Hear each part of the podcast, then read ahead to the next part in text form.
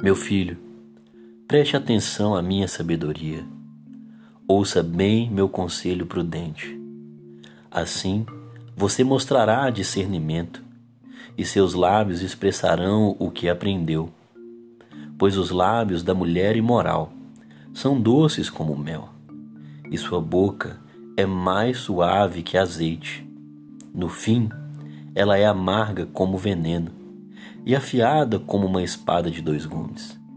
Seus pés descem para a morte, seus passos conduzem direto à sepultura, pois ela não se interessa pelo caminho da vida, não se dá conta de que anda sem rumo para uma trilha tortuosa.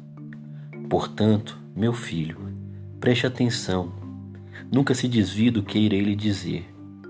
Mantenha distância dessa mulher não se aproxime da porta de sua casa.